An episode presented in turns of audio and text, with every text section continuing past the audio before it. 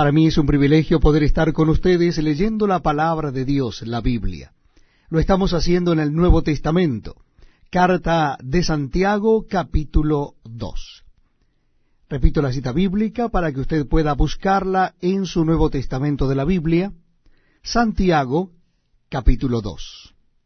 Dice así la palabra de Dios. Hermanos míos, que vuestra fe en nuestro glorioso Señor Jesucristo sea sin acepción de personas.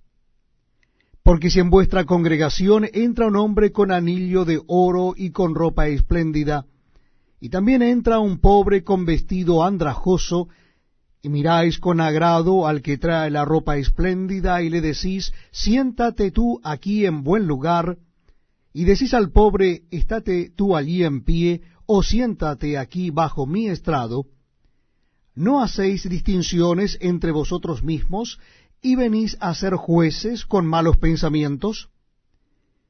Hermanos míos amados, oíd.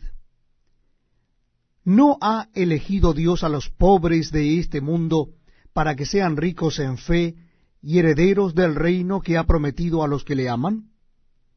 Pero vosotros habéis afrentado al pobre. ¿No os oprimen los ricos? ¿Y no son ellos los mismos que os arrastran a los tribunales? ¿No blasfeman ellos el buen nombre que fue invocado sobre vosotros? Si en verdad cumplís la ley real, conforme a la Escritura, amarás a tu prójimo como a ti mismo, bien hacéis.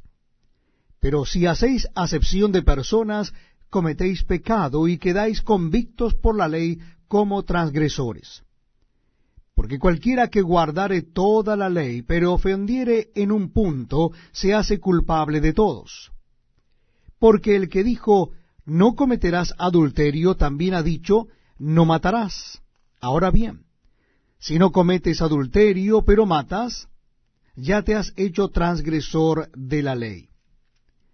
Así hablad y así haced como los que habéis de ser juzgados por la ley de la libertad. Porque juicio sin misericordia se hará con aquel que no hiciere misericordia, y la misericordia triunfa sobre el juicio. Hermanos míos, ¿de qué aprovechará si alguno dice que tiene fe y no tiene obras? ¿Podrá la fe salvarle? Y si un hermano o una hermana están desnudos y tienen necesidad del mantenimiento de cada día, y alguno de vosotros les dice, id en paz, calentaos y saciaos, pero no les dais las cosas que son necesarias para el cuerpo, ¿de qué aprovecha? Así también la fe, si no tiene obras, es muerta en sí misma. Pero alguno dirá, tú tienes fe y yo tengo obras. Muéstrame tu fe sin tus obras y yo te mostraré mi fe por mis obras. Tú crees que Dios es uno, bien haces. También los demonios creen y tiemblan. Mas quieres saber, hombre vano, que la fe sin obras es muerta?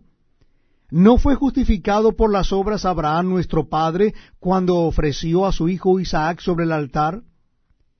¿No ves que la fe actuó juntamente con sus obras y que la fe se perfeccionó por las obras?